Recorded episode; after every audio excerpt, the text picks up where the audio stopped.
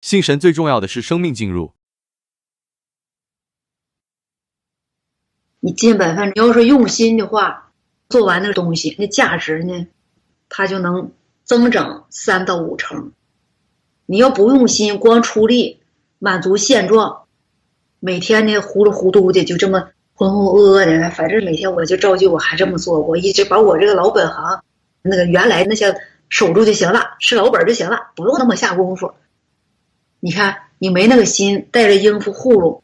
就是原地踏步的这个心理，尽本分，这就叫出力，没心这里边，没有用心的成分，这本分呢不合格，没尽上心，光出了力了，出力还算不上尽力，尽力那都达到尽心呢，先尽心才能尽到力，是吧？是。现在有的人尽本分越来越好了，是吧？是，哎，越来越好了，越来越好了，哎，这个就不得不说，你们在这方面肯定是越来越下功夫了，用上心了，开始学会尽本分用心了，是吧？最起码的这么说，一部分人在开始琢磨怎么尽好本分，进入这个实际呢？怎么能够用心尽好自己的本分，尽好自己受个之物当做的，哎，满足神的心。而不是消极被动的代工，等着上面发号施令，等着上面命令，等着上面给规定，不是消极被动的等了，而是有点积极主动的成分了。哎，从你们做的作品，从你们完成的活儿当中看到这么一点长进，这个挺好。哎，但是咱们不能满足现状，这些基础性的东西，它永远都有改进的空间。咱们不需要花里胡哨。五颜六色，或者是别出心裁，但是呢，咱们要不断的长进，不断的摸索，不断的把咱们要做的东西做得更好。哎，咱得争一口气，说人家能干，咱们凭啥不能干？人家也是俩手一个脑袋，咱不比人家差，咱为啥就做不好？咱就争着一口气。你说人生命进入，真理进入，那需要功夫，但是呢，人尽力能达到的。咱们为啥不使把劲儿，在这个事儿上，咱们满足神呢？哎，这就正常人该有的志气，该有的骨气，是吧？是。哎，人家给咱们教会抹黑，说咱们这不行那不行，咱就争口气，给他整好他，能达到的尽量达到，让他看看咱们到底行不行，是吧？是。你看尽本分这事儿，你松松劲儿就进的差点儿，分数就低一点儿。你加把劲儿，分数就高点儿，哎，效果就好一些，成果就好，成果就多，收获就大。最后咱们都有啥心理呢？哎呀，这做好了不容易，但是呢，能满足神，哎，达到心里平安踏实，这个很容易。怎么说容易呢？人家把良心的功用发挥出来，这叫良心。咱们活这么多年。神给多少恩典，咱们活在神的手中，活在神的权下，活在神的主宰之下。神给咱这一口气，咱们用心竭尽全力把这事儿办好了，羞辱撒旦，满足神，尽上咱们的全力，不能保留，应该不遗余力的满足神，这个能达到是吧？你看你有这个心，你心里没有个人的小私心，没有个人的存心，说自己来留个后手什么的。不耍小心眼儿，在神那儿监察到你的心，神会看，神会衡量你的所思所想，你的存心，你自己内心深处所想的，哎，每天所考虑的，神会看到你的内心，他就会开启你。就一点小事儿，如果神不开启你，你永远没这个灵感，没这个灵感，你就突不破这方面东西。你平时人的那些头脑、智慧、素质。有很多东西，那就是几百年，甚至上千年，人类都突不破的事儿。为什么突不破呢？那就是没到神的时候，神不做，你人再能耐，没用。这个事儿得看透，是吧？是。哎，你得相信，一切都在神手中，人只是做。人如果有真心，神会看到，神会为你开辟一切出路，什么难处都不是难处，得有这个信心。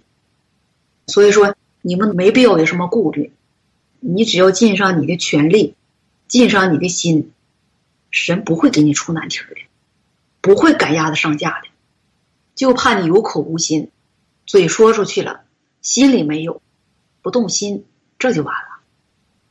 你是这种态度对待本分的，对待神的，那神会以相应的方式对待你，那太容易了，是吧？是。哎，你糊弄神，等于糊弄谁呀？糊弄自己。哎，就等于糊弄自己。最终，神说这个人心太诡诈了，没有一丁点诚实的成分，不可信赖，不可托付，把他摆一边儿，摆哪儿去？严重了，交给撒旦、邪灵、乌鬼；轻了呢，给你摆一边儿，啥事你也看不透。别人呢，总有开启，总有光照，你就老也没有，老在那木着。哎，一交通真理，一交通生命进入，你就打盹，你就困。这是啥现象啊？这现象见没见过？哎，神就不做，神不做，你说这人活着还有啥意思？一个小小的受造之物，他活着的底气没了，动力没了，活着的资本都没有了，那还配活着吗？还是人吗？猪狗不如了。因为你的行为，因为你的所作所行，你让神看到了，你这个人不可靠，不值得信赖，神从心底里验证你，而放弃你，或者是暂时的搁置你。哎呀，我就老这么琢磨。我说这样的人，他心里他不知道难受，心咋那么大呢？你说不管你是真信还是假信，你已经明白很多道理。那这个世界上，你妈不要你，你爸不要你，你都可以活下去。你只要是成人，你都可以活下去。谁不要你，你都可以活下去。但是唯独神要说不要你了，神要放弃你了，或者是神已经有这个打算要放弃你。你说这样人还活着有意思吗？我有时候瞅这样人，我说，哎，这人心可真大呀。那要说神要放弃了，那人一般不得眼珠子哭都得掉出来呀？嗯，死的心都有了，没心思活下去，那就得想办法赶紧回头啊，悔改呀，怎么让神能够喜悦我？我什么事儿做错了？我抵挡神了，我背逆神了，我打自己嘴巴子，我恨我自己。我因为什么事儿我惹神伤心，让神如此验证我？如果是因为一时的不慎，那我让神饶恕。但是，一时不慎，神不会这么做呀，神不会冤枉一个人呢。哎呀，那看来是我这本性太恶了，背逆神太严重了，丝毫没有一丁点让神值得喜悦的地方，让神太验证了。哎，神在我身上下功夫太多了，太久了。等待太久了，我也没有一丁点回应，我这是太刚硬，那就得赶紧想办法找明白人交通，想方设法的找办法呀，解决呀，赶紧来到神面前悔改认罪，解剖自己的悖逆，本性实质，抵挡神的地方，赶紧一点一点认识，别刚硬了，你刚硬下去，这个没好。你跟你爸跟你妈闹别扭，一辈子不见面，可以。你能活下去，你跟任何一个与你有关的人脱离关系，你都可以活下去。你唯独与神，如果是没有任何关系了，你说那一个人的灵魂不就没了吗？那不就是个躯壳吗？活着有啥意思？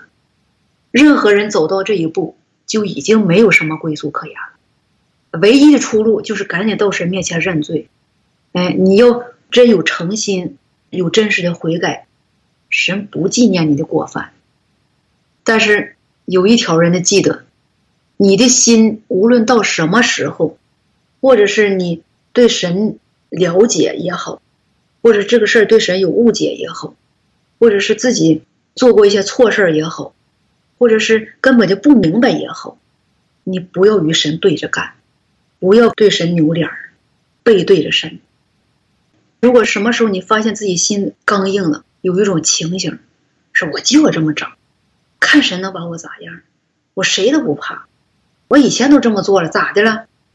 麻烦了，这就是撒旦的本性在里爆发了，这就是刚硬，是明知道自己这个事儿已经很危险了，或者是做错了，但是呢不当回事儿，心里没有惧怕，没有控告，没有责备，也没有担忧，更没有难过。哎，这里头就有刚硬的情形了，这就要麻烦，是吧？是。你说人要走到这程度，还那么麻木，还不知道回头，哎呀，这种情况，你说与神的关系好恢复吗？怎样才能恢复到与神有正常的关系？才能让你感觉你来到神面前天经地义，你顺服，你俯服，你把你一切都献出来，你对神有敬畏，哎，神所说的你都能接受过来。都当真理，什么时候能恢复到这样的情形呢？那得走多遥远的路途能恢复到这样的情形？嗯，这个恐怕有一定的难度，因为他这个不是时间的问题，也不是路途长短的问题，他这个不是一个具体的距离的问题，它是一个生命情形的问题，就是你心里。有没有这些实际的问题？有没有就是真实进入这些真理实际的问题？你说你信了五年、六年、十年、二十年，对这些真理实际，对自己身上存在的这些问题，丝毫不能用真理解决，而且你自己还意识不到这里的严重性，而且常常自得其乐的活在这样的情形里，活在这样的悖逆的情形里，一丁点知觉都没有。做错事，说错话，心里有悖逆，存着刚硬的心，抵触神，悖逆神，抵挡神，顽固的持守自己的东西的时候，你还没有任何的意识。哎，那你离能真实的顺服神，对神有真实的敬畏这样的情形，有多远呢？你们能不能衡量出这里的距离？能不能衡量出来？不能。为啥不能？就像是之前神交通的人离神远了，没有远近，离开神了就会随时背叛神，随时归到撒旦去了。这是生命情形的问题，是吧？是。这个没法衡量远近，用尺子是没法量的。你们现在觉得信神除了尽好自己的本分之外，最关键的是什么？你心里有没有意识？有一颗敬畏神的心。哎，有一颗敬畏神的心，这是在大纲上。什么叫大纲？就是在大方向上有这么一方面的一项方面的真理，在你心里头垫个底儿。但是具体的实行呢，进入呢，生命进入方面呢，关键的是什么？知不知道？跟神有一个正常的关系。嗯，这是一方面。凡事寻求真理。嗯，这也是一方面。是不是用真理解决自己的情形、背逆的那种状态、不对的状态？嗯，还有吗？明白真理，进入真理实际，在生命进入方面多下功夫，这个很关键。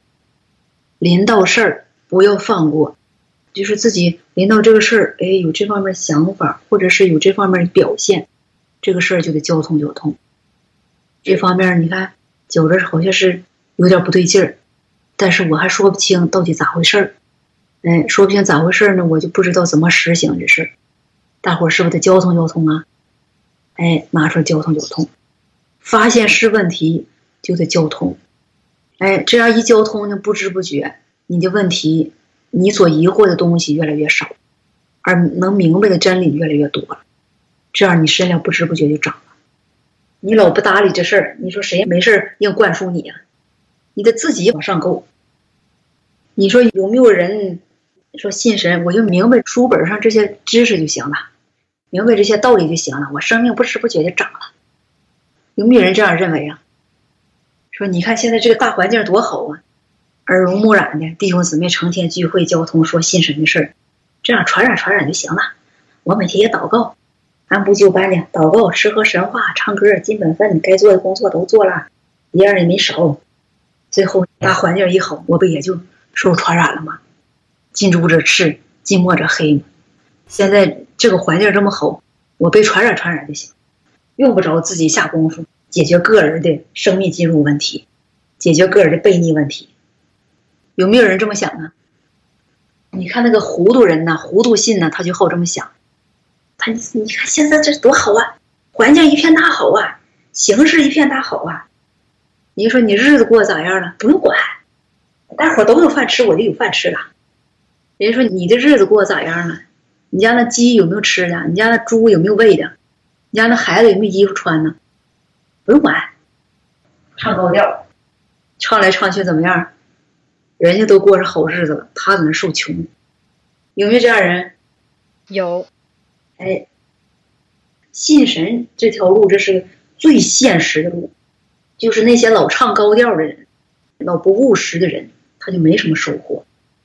哪些人有收获呢？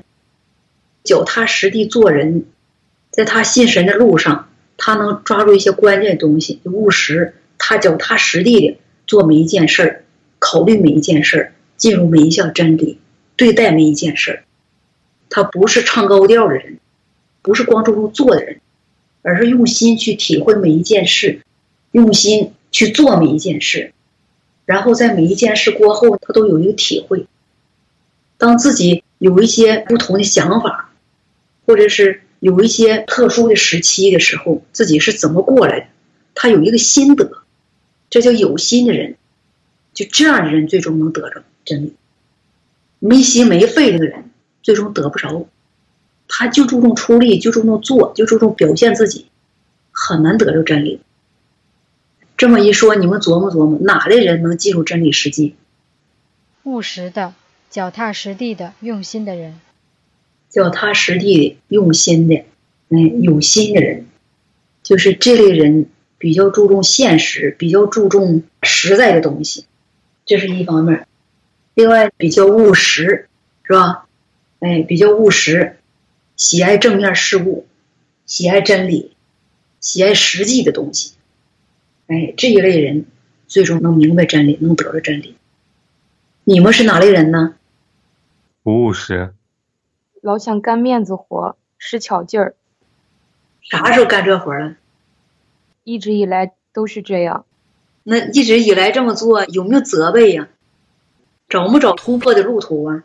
解决这个事儿、这个情形的路途啊，找了，现在也在扭转，在扭转的过程当中，你里面有什么变化呢？自己知不知道？有点感觉。哎，那你到时候把这感觉说出来，这就是你的经历，生命长进的过程，这就是你心神的经历，经历神话，生命长大的经历，这些东西就宝贵了。神最终放弃什么样的人？你们知不知道？一直刚硬、不像是回转的人。这类人的情形是什么？你们说说。哪类人是这类人？说个具体情形。就是心里面明知道有些事情不对，但是不愿意放弃，还愿意坚持。黄道极致的人，就是怎么说他都没有反应，多少人说也没有悔改的一颗心，连和人的这认错都没有的。什么也无所谓，漫不经心。再说说情形啊，就是有时候对对待本分一直不求真，对待自己该进入的领导什么事情也不去求真，什么时候都不会顾及到要往真理上去沟，对待什么事都大大乎乎。哎，对什么事大大乎乎，这也分情况。有的人年轻，他就那么个性格；另外呢。有的人存心他就这么做，明白了他也不实行，就是一贯就这么做。不明白的时候这么做，明白真理之后听完之后呢还这么做，没有一丁点儿的改变，谁说也不行，听不进去，就坚决的要这么顽固对抗到底，这叫啥？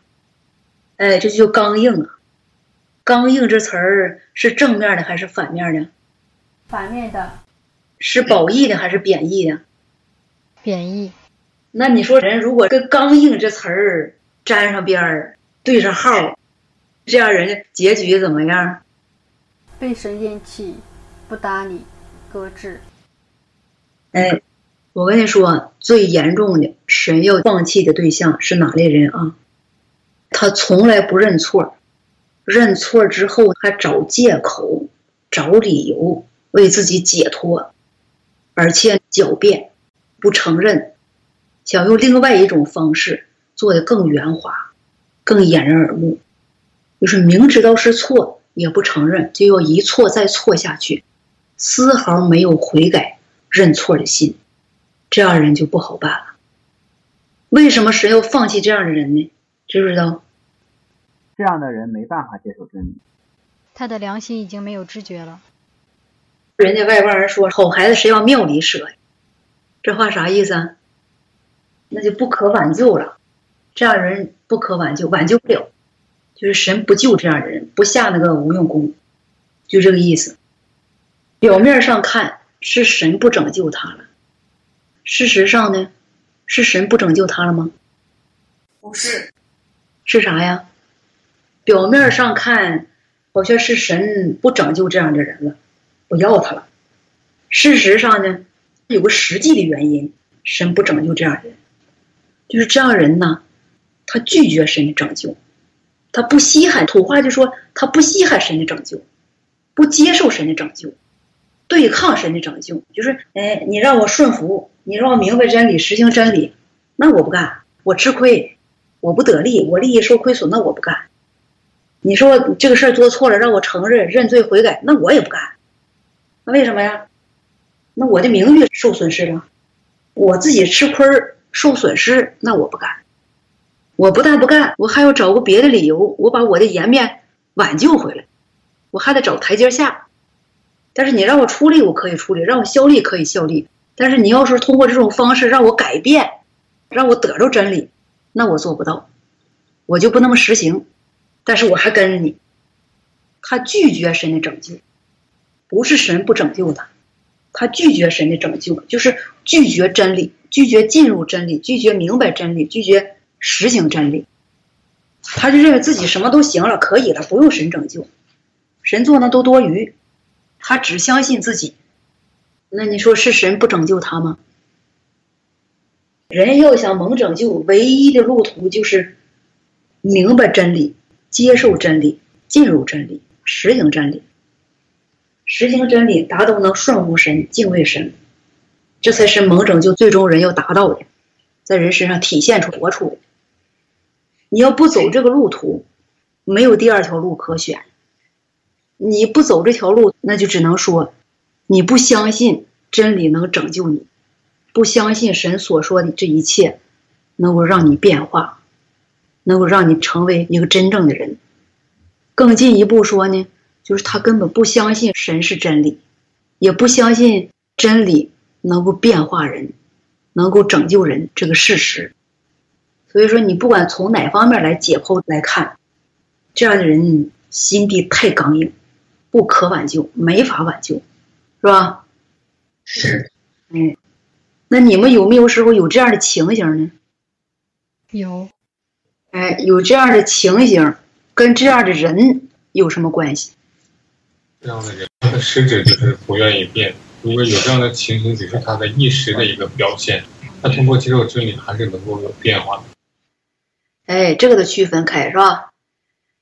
一时的情形跟是这类人，他是两码事儿。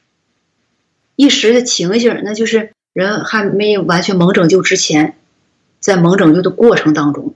他有一些悖逆的表现，有一些败坏的流露，但是呢，在流露的过程当中，他在逐渐的悔改，他在不断的悔改，然后不断的接受神的审判刑罚，神的责打。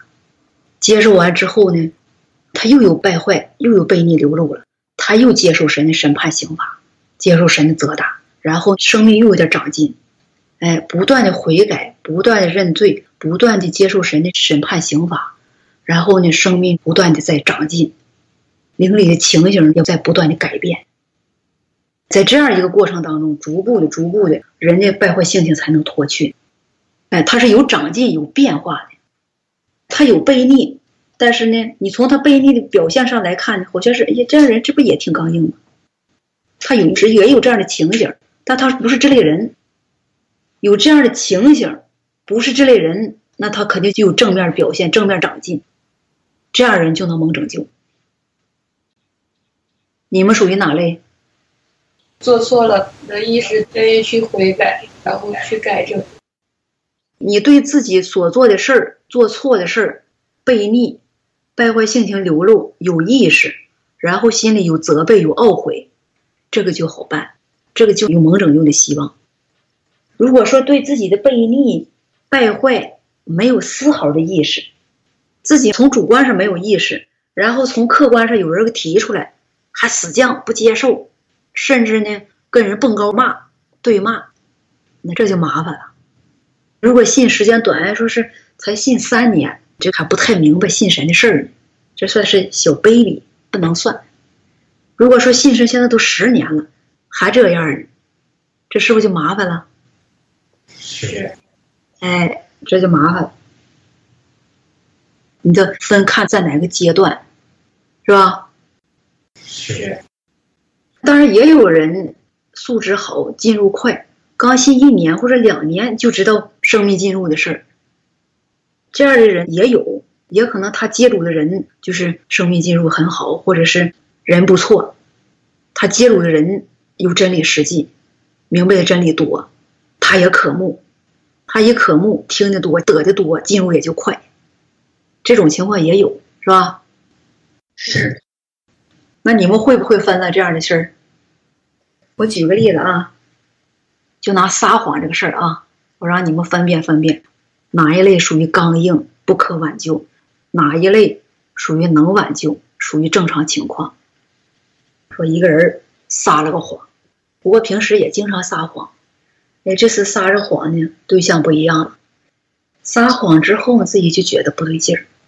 哎呀，这个难受啊，痛苦啊！这又撒谎，这咋改不了了呢？不行，这次无论如何我也得把这个事儿揭露出来，我自己得敞开亮相，解剖自己，把这个事儿澄清。说我撒谎了，我那事为什么要撒谎？哎，我怕自己丢脸，我就不好意思，我那什么这个那个说一堆。说完之后，心里踏实了，说哎呀。原来撒谎让人那么痛苦，做诚实人让人这么轻松，做诚实人太好了。神给人指的路是好，是人该有的样式。体尝到这么一点幸福的感觉了吧？以后就注意少撒谎，尽量不撒谎。哎，做到有什么事儿呢？就是直说，说诚实话，办诚实事儿，做诚实人。但是不知不觉一个事儿呢。摔到自己脸面，一秃噜又撒谎了，又撒谎，这可咋办呢？我这管不住我这个嘴呢，这张臭嘴呀，这可真是本性啊！怎么又撒谎了呢？又撒谎咋办呢？还像上次那么实行？撒完谎之后，咱敞开亮相，解剖自己，我这个事儿从表面上看呢，我撒了个谎，事实上为什么要撒这个谎呢？就是为自己有这么点小私心呢，所以撒了这个谎。哎，你看，在解剖自己撒谎的同时，把自己的存心也揭露出来。在揭露自己存心的同时呢，发现自己的败坏性情的问题，一举两得，又能实行做诚实人，又同时呢得到开启，认识到自己的败坏性情。发现自己败坏性情之后呢，得琢磨：哎呀。我都变了，我还有这方面毛病，我怎么才发现？真是神的开启呀！人实行真理有神祝福啊！哎，又体尝到一点实行真理的甜头。但是呢，不知不觉，不定哪天又撒谎了。哎，用同样实行法实行，这样一来二去，三五年之内，他的谎越来越少，做诚实人的时候呢，越来越多，心里越来越纯洁。心里的平安喜乐，哎，越来越多；活在神面前的时候呢，越来越多，情形越来越正常。这是一个会撒谎的人的实行的一个正常情形。但是你说到现在，他的谎还有没有了？还能不能撒谎了？是一个真正的诚实人吗？不是。哎，还不能说是，就说他这人能实行真理，能实行诚实人的真理。在实行做诚实人的过程当中，但是他还没有完全变化成一个诚实人，就说这个人是一个实行真理的人，是一个肯实行真理的人，肯实行真理的人，能不能就说是喜爱真理的人呢？那都实行出来了，你说喜爱这不就是个理论吗？实行都实行出来了，事实都摆出来了，那你说定性他是、喜爱真理的人，那这不就很自然的事儿吗？这是一个例子。当然，在实行做诚实人这个期间呢，他也不可能说是一下就做到了，这次把自己的里面什么都亮出来，干干净净的，心里头一点儿也没有了，不可能。他总是保留一些，保守的做，自己试着往前走。但是在试的过程当中，他发现，哎，越做诚实人心里越亮堂，越做诚实人呢，明白的真理越多，越得到神的祝福。哎，他对神的信增加了。在做诚实人的期间呢，他不但收获了做诚实人的甜头和实际经历，更收获了对神的一部分认识。这是不是收获？是。哎，这不是偏得，这就是生命进入正常的过程当中人所该得的、能得到的东西，是吧？是。哎，这是一方面例子。另外一方面呢，还有个例子，你们再听听。你看这类人是啥人？说有一个人爱撒谎，撒谎成性，喜欢撒谎，哎，很爱撒谎，不说话便罢，一说话说事儿啊，那就水分太大了，有意无意的，反正多数话都不可信。有一天撒个谎，撒完谎之后呢，琢磨琢磨，哎呀，我撒谎了，撒谎不对，神不喜悦。但是这个事儿可咋办呢？让人知道了，我撒谎了，丢人呐！好像谁看出来了？嗯，琢磨琢磨，看出来了，看出来那也容易呀。我再找一个话题儿，我再换一种说法，让他看不出来，麻痹他，迷惑他，让他看不透我说的谎，让他识不破我说的谎，那我这不更高明了吗？妥，就这么实行。哎，碰着面了。找人了，说：“哎，我那天说那个事儿，我跟你说啊，哎，不过有的人比这个技巧更高，可能都不直接提那个事儿，就说来说去绕着那个事儿上，然后用一种方式把原来那个谎圆过去，完了用另外一种谎言遮盖他之前的谎言，就是撒了一个更大的谎来掩盖他之前那个谎，圆过去了，把人迷惑过去了。”他自己觉得很美，你看我多聪明，我多智慧，有素质，悟性高。我要撒个谎，我只要不挤眼睛，我只要不有意让他看出来，一般人看不出来。我是撒谎高手，这叫能耐。有些人说了，你撒一个谎，你得用一千个谎来圆，你活得更累。我没那么感觉，这次事儿没有败露，成功了。成功的撒了一个谎，然后又成功用另外一个谎盖住这个谎，成功了，他很得意，心里没有责备，也没有控告，良心没有任何知觉，咋回事？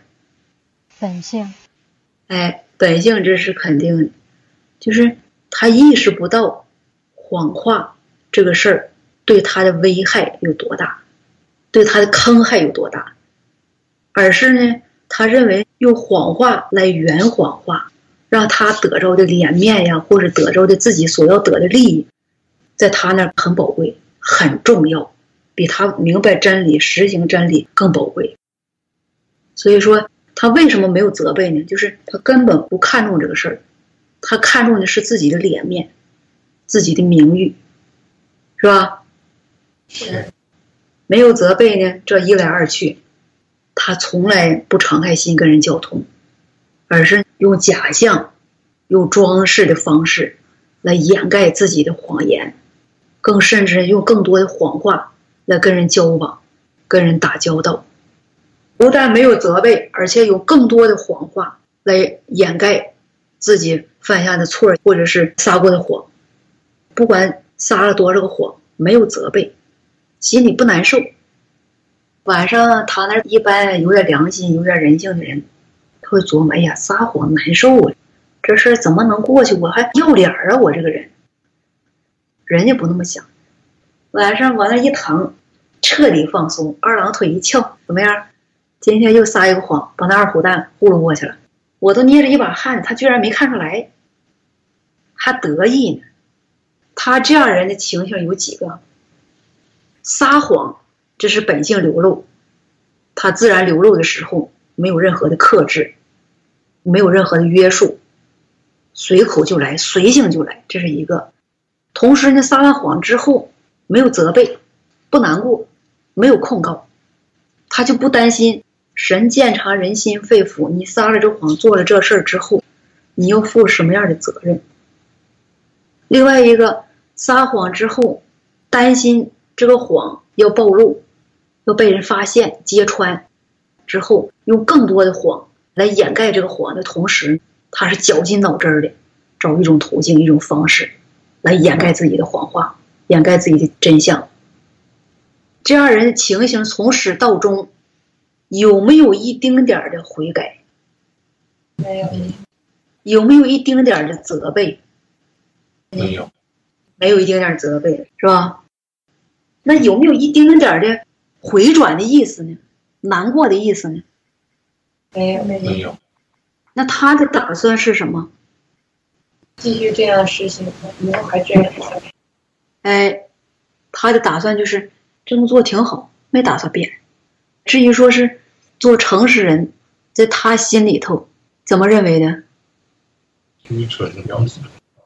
哎，他这么认为，这就对了。他这么认为。做诚实人，让我把傻点都教了，我才不那么做，那愚蠢！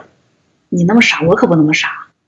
我撒个谎怕暴露，我还得找个别的理由啊，或者是借口啊，给他掩盖了，圆过去。还让我实话实说呢，我能做那人吗？那人不就傻透腔了吗？你看，他不接受真理，不承认真理，不承认真理的人，他没法喜爱真理。这样的人从始到终，他心里的情形是什么？不愿意回转。哎，不愿意回转，是你从客观表现上看到的。他原有的情形是什么？他不是愿不愿意的事，他根本就不承认真理的存在，不承认神所说的让人做诚实人，这是正道。他不承认这个，不接纳这个，他不接受这个，这就刚硬。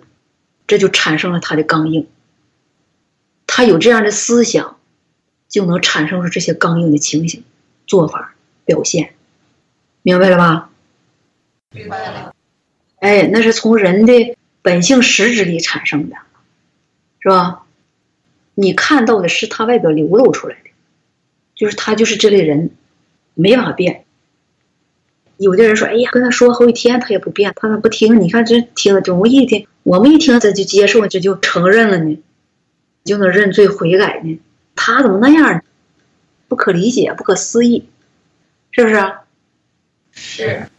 哎，没有正常人性，没有正常人性的良心、理智，这样人就是良心的作用在他身上没有发挥不到。另外一个正常人性的理智他也没有。正常人性理智最起码的是什么呢？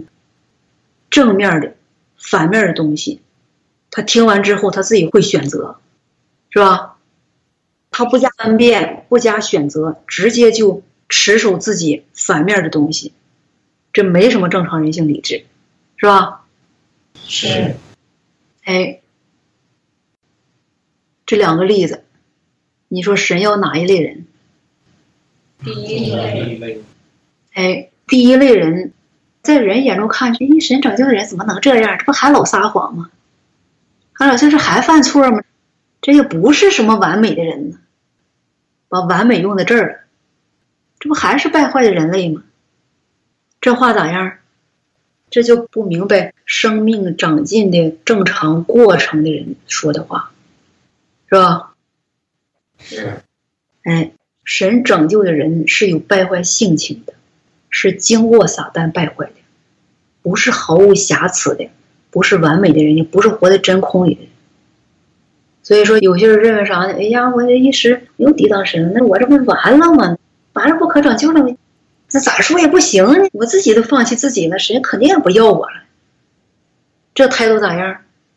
不对，这是不是误解神呢？是。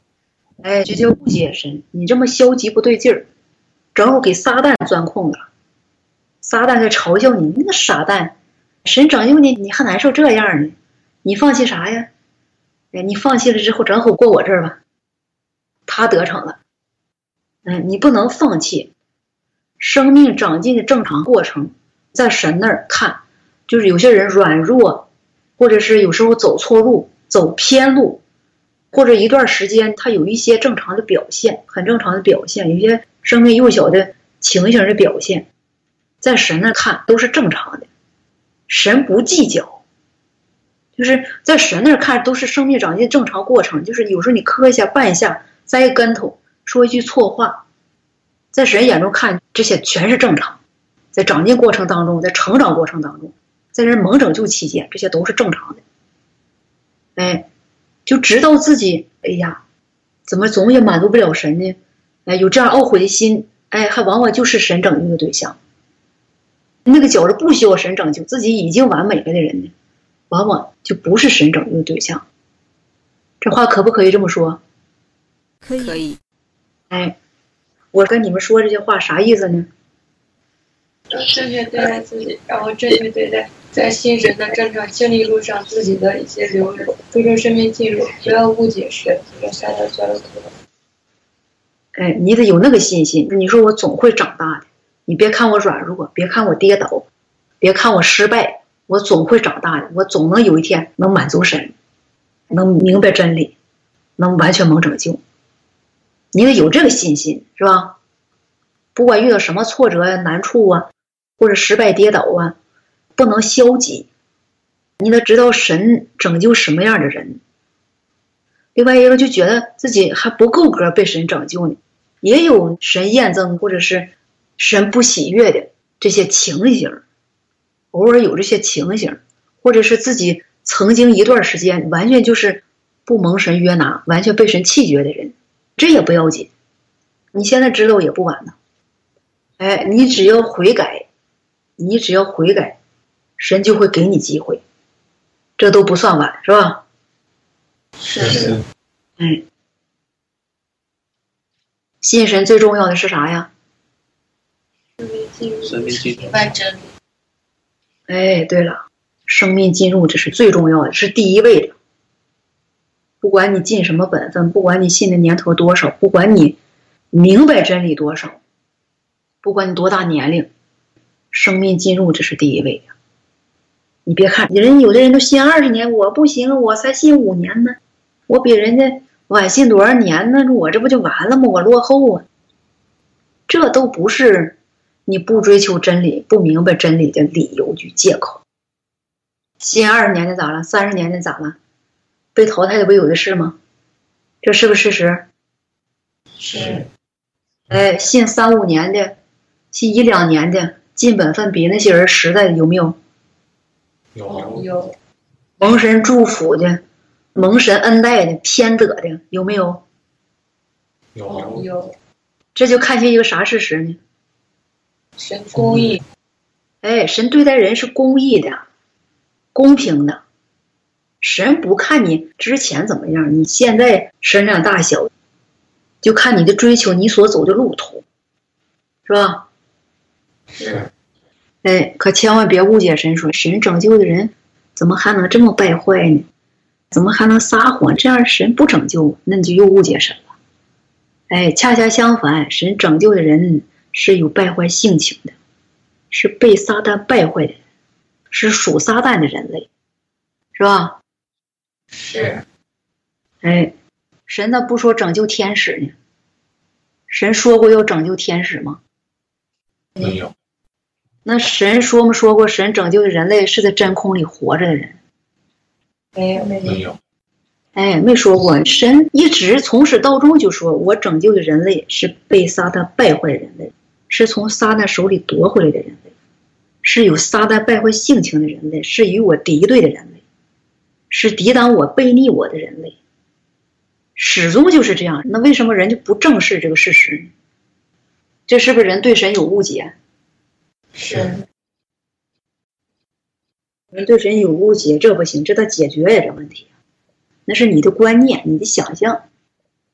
神允许你跌倒、失败。允许你犯错，但是呢，神会给你机会，给你时间，让你明白真理，让你进入，让你实行，让你一点点明白神的心意。行在神的心意上，能活出神所要你活出的，给你机会，是吧？是。哎，但是神最厌憎的是啥人呢？最厌憎的就是听了真理，明白了也不实行，而是呢顽固的对抗，用自己的办法来跟神较量，来糊弄神，打马虎眼。神就不喜欢这样的人。说你是有败坏性情，但是你这个性质可不一样，你就不是简单的普通的败坏人类了，不是普通的正常的是抵挡背逆神的人类了。而是有意识的与神顽固的对抗到底了。你知道有神，你相信神，你还在有意识的与神对抗，那可不是有一个观念的问题了，有误解的问题了，而是存心与神对抗到底。这样的人，神能拯救吗？不能。哎，神不拯救啊。你跟神为敌，神还能拯救你吗？唠了一会儿嗑，感觉咋样？太好了！哎，你们明白点儿，你们就得点儿，得点儿呢，在真理方面就有点进入。有进入，你生命就会长；没进入，你生命就不会长。你看那小苗发了芽儿，得有浇灌呐，得施肥呀，不施肥，它永远不会开花结果。发了芽之后，你不浇水、不施肥、不让它有太阳晒、不给它加营养，你不精心的培养它、培植它，最后芽儿也会枯死，它不会长大的，明白了吧？明白了。我说这话啥意思？不是说你口里承认、心里相信神，你就万事大吉了，你就上了保险了，那个不保险，那才入门儿，明白不？明白，明白这个就行。你走上信神这条路，从起步开始，其实就已经有机会蒙神拯救了，这是天大的福气呀！这个不能放弃，是吧？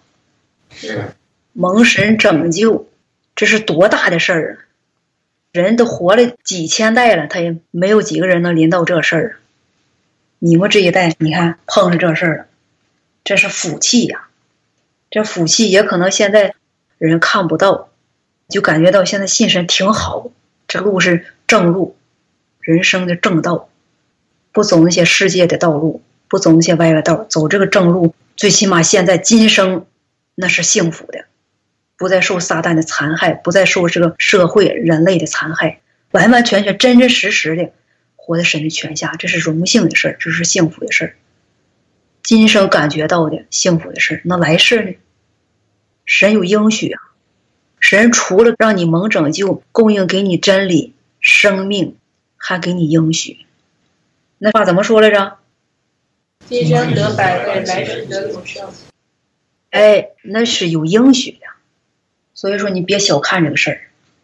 为真理、为蒙拯救付点代价、受点苦，那是暂时的，是吧？是，那是暂时的，将来人明白真理，得着真理了，那幸福快乐，享的福，可能就没有人能形容了。就是说啥呢？你明白真理，你得着真理了，那才真正上了保险了，是吧？是。哎，神能拯救你，神无偿的赐给你一切真理、生命供应。神能拯救你，这不假。但是呢，最终是不是在你走什么路，你怎么走，决定权是不是在你自己手里头？是。哎，那这话应该怎么说呢？你自己的归宿，你自己能不能得着承受神的应许？今生得百倍，来世得永生。你能不能承受了这个祝福，承受了这样的福气？这个机会。在你自己手里把握着，谁也左右不了你，谁也帮不了你，但是谁还限制不了你？你有这个权利，神已经给你这个权利了，是吧？是。